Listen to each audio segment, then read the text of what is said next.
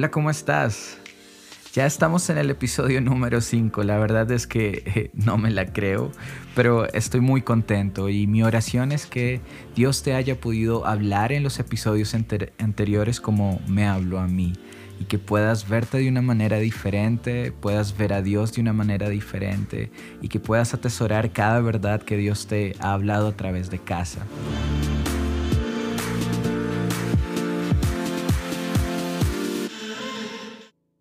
Y bueno, hoy quiero hacer un episodio eh, un poquito peculiar. Esto lo llamé edición COVID-19.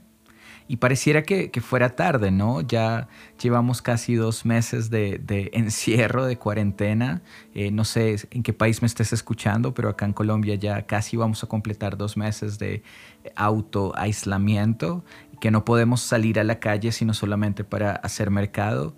Y pareciera tarde, ¿verdad? Pero eh, quise tomarme este tiempo para orar y para entender que Dios quería hablarme a través de, esto que está sucediendo, no solamente en mi país, pero a nivel mundial.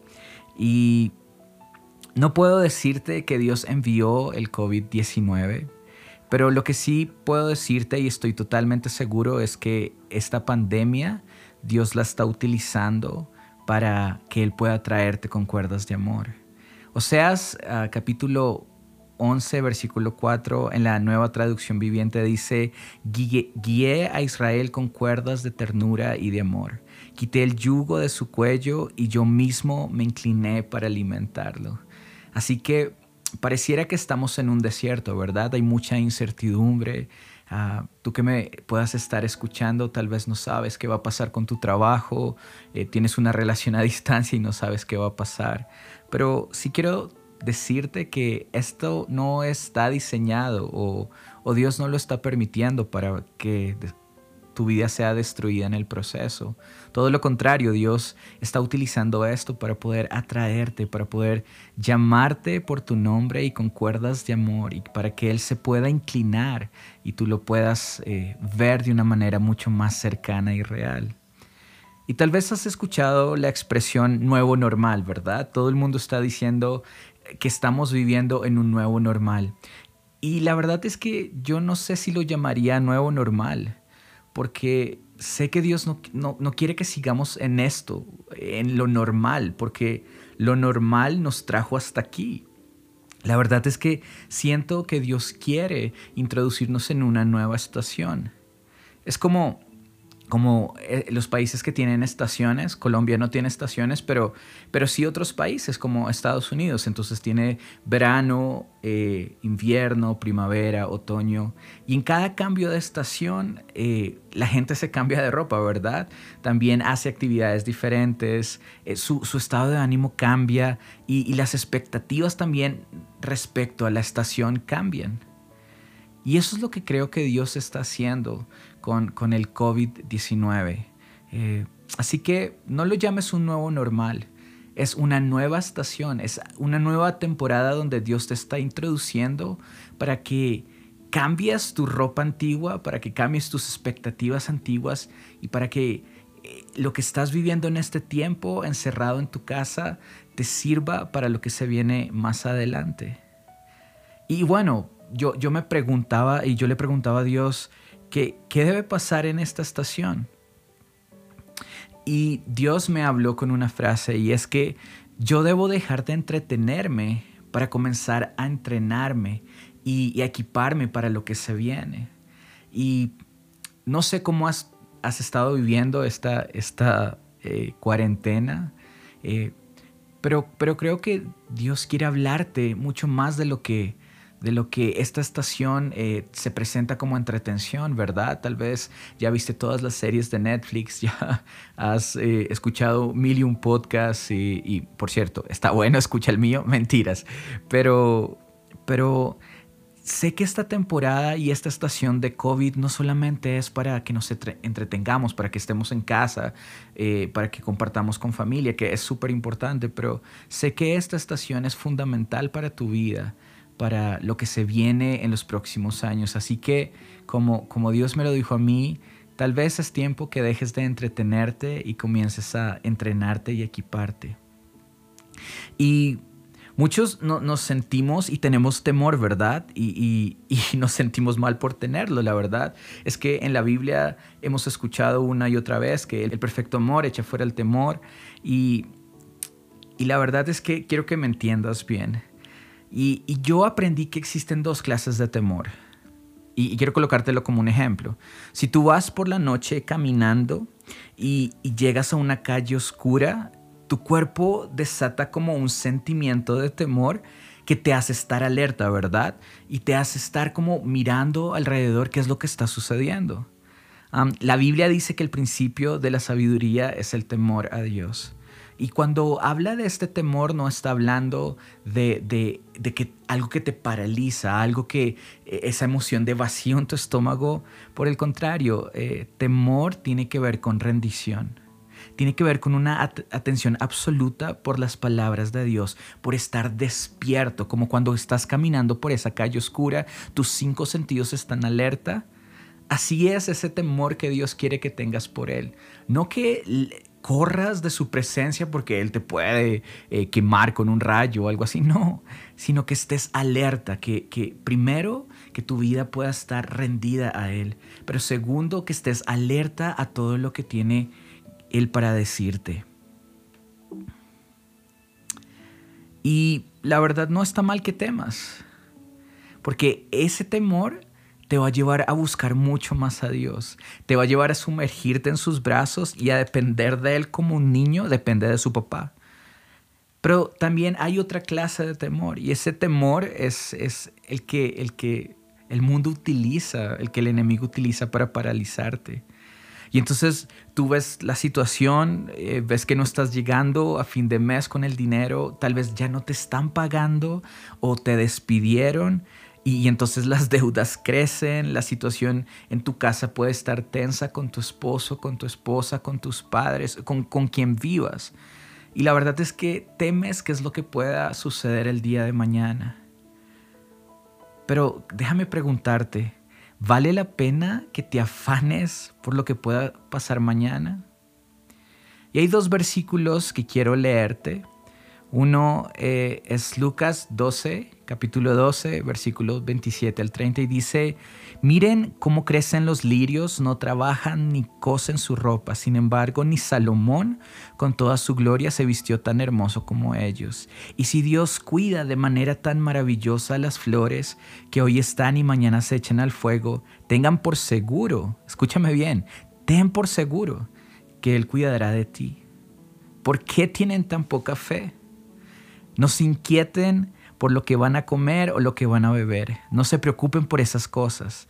Esas cosas dominan el pensamiento de los incrédulos en todo el mundo. Pero su Padre ya conoce sus necesidades.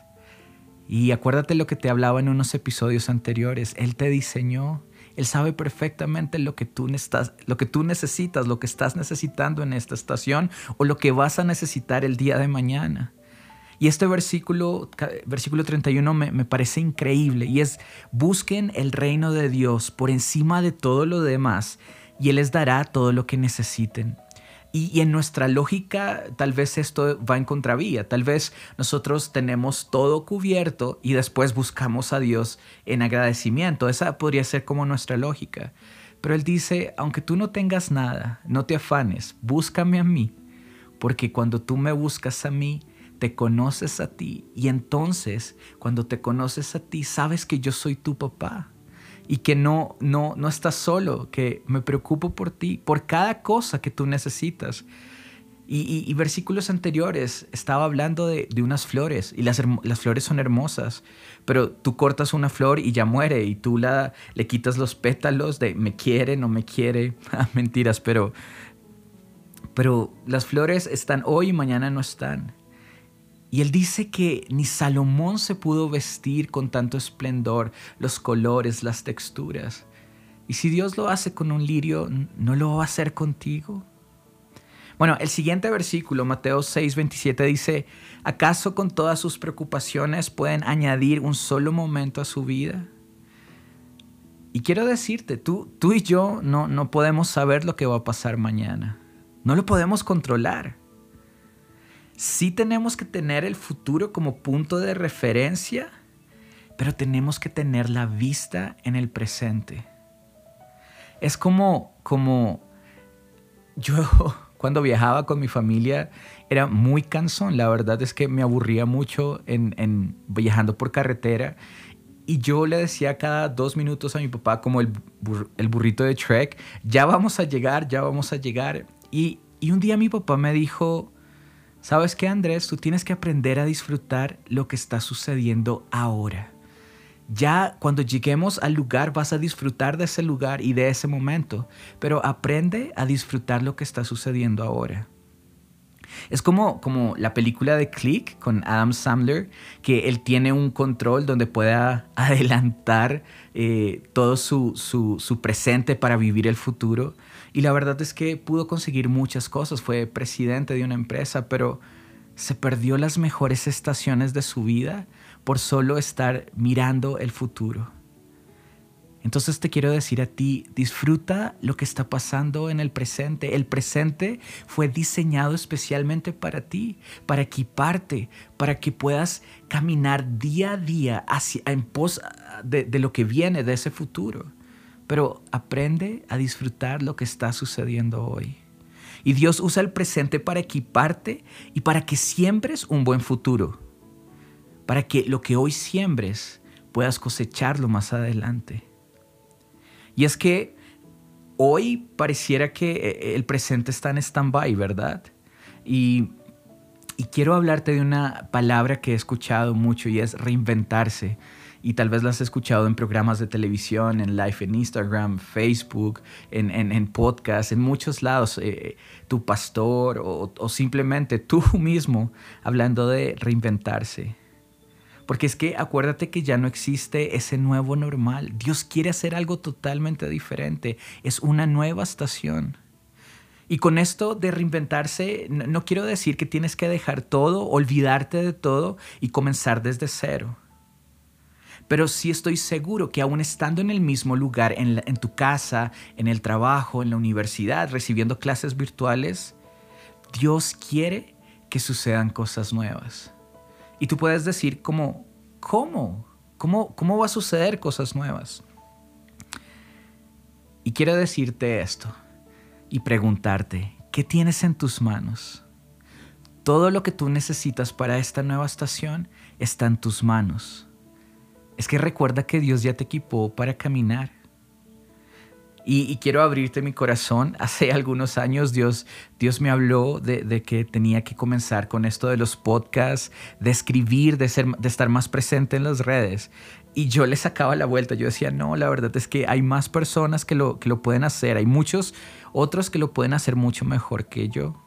Y la verdad es que sí, hay, estoy seguro que hay personas que lo pueden hacer mucho mejor que yo. Pero es que de eso no se trata. Dios estaba pidiendo de mí disposición para que Él pudiese colocar lo que hoy tengo en mis manos. Entonces yo te pregunto, ¿qué tienes en tus manos? Y eso no quiere decir que no debas prepararte. Debes entrenarte y esforzarte demasiado. Pero las herramientas Dios ya las colocó en tus manos. A muchos Dios les está hablando de ser relevantes en las redes, a otros de hablar con personas que hace mucho no hablan o, o comenzar cosas nuevas en emprendimiento, en estudio. Y quiero decirte, no temas, porque es que Dios ya puso lo que tú necesitas para comenzar a caminar, ya está en tus manos. Y lo último que quiero decirte es, aprende a descansar. El Salmo 23 habla sobre dos clases de escenarios. Habla de valles de muerte y de pastos delicados. Y es que así es la vida, ¿verdad? No siempre estamos bien, pero no siempre estamos mal. Eh, pero hay algo que sé que David fue muy intencional en hablar y es que aunque todo estuviera bien o todo estuviera mal, Dios estaba con él, como Dios está contigo y conmigo. Nunca vas a estar solo. Bueno, a menos que tú decidas alejarte de Dios, pero aún así, Él dice que Él deja las 99 ovejas y se va por ti, la oveja que se fue lejos del rebaño deja las 99 y se va por ti. Increíble, ¿no? Descansa en su soberanía. Él es tu papá que te toma en sus brazos y te lleva a pastos delicados para que puedas descansar.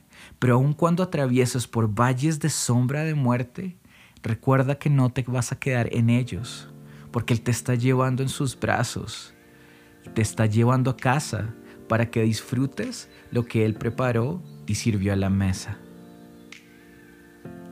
¿Qué dices? ¿Nos reinventamos?